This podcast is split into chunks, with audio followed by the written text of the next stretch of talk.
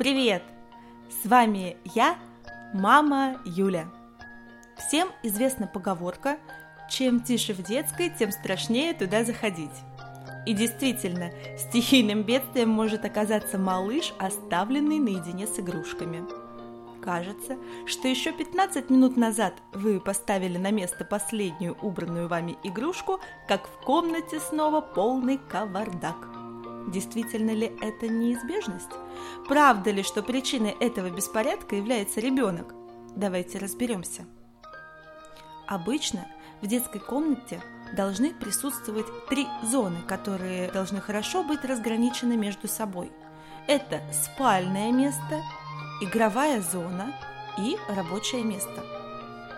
Вроде бы все было именно так и у нас с моим ребенком. Столик, стеллаж под игрушки, кровать, комод со шкафом под одежду, все на своих местах, отдельно друг от друга, но мы боролись с беспорядком в детской на протяжении долгого времени. Каждый день по несколько раз мне приходилось раскладывать все игрушки по местам. Это все было до тех пор, пока я не вспомнила про организацию пространства в детских садах. И действительно, все оказалось очень просто. Итак, Сперва я переоборудовала рабочее место. Рядом со столом повесила два ящика.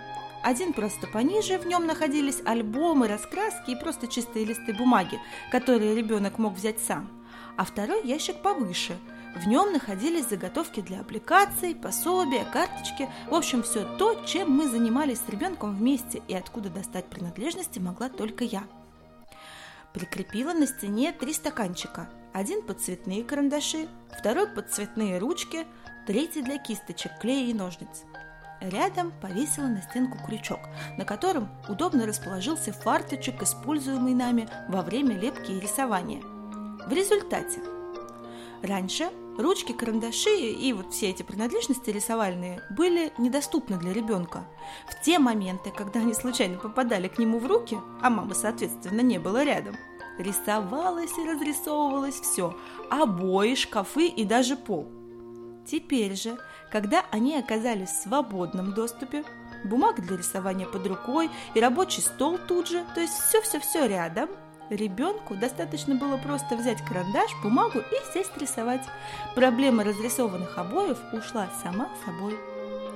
Вторым делом я систематизировала все наши игрушки – Сначала перебрала и выбросила мелкие игрушки, которые были интересны ребенку только на один раз и больше не использовались в игре.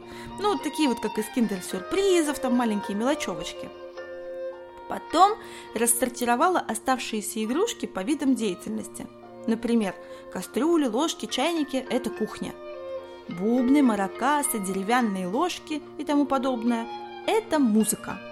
Отдельно сложила все принадлежности для игры в доктора, ну и так далее. Третье. Разложила рассортированные виды игр по ящикам и сделала соответствующие надписи на каждом из них. Это важно. Приклеивали таблички мы вместе с дочкой. Ей этот процесс очень понравился. Она с гордостью потом показывала папе, где и что у нее теперь лежит.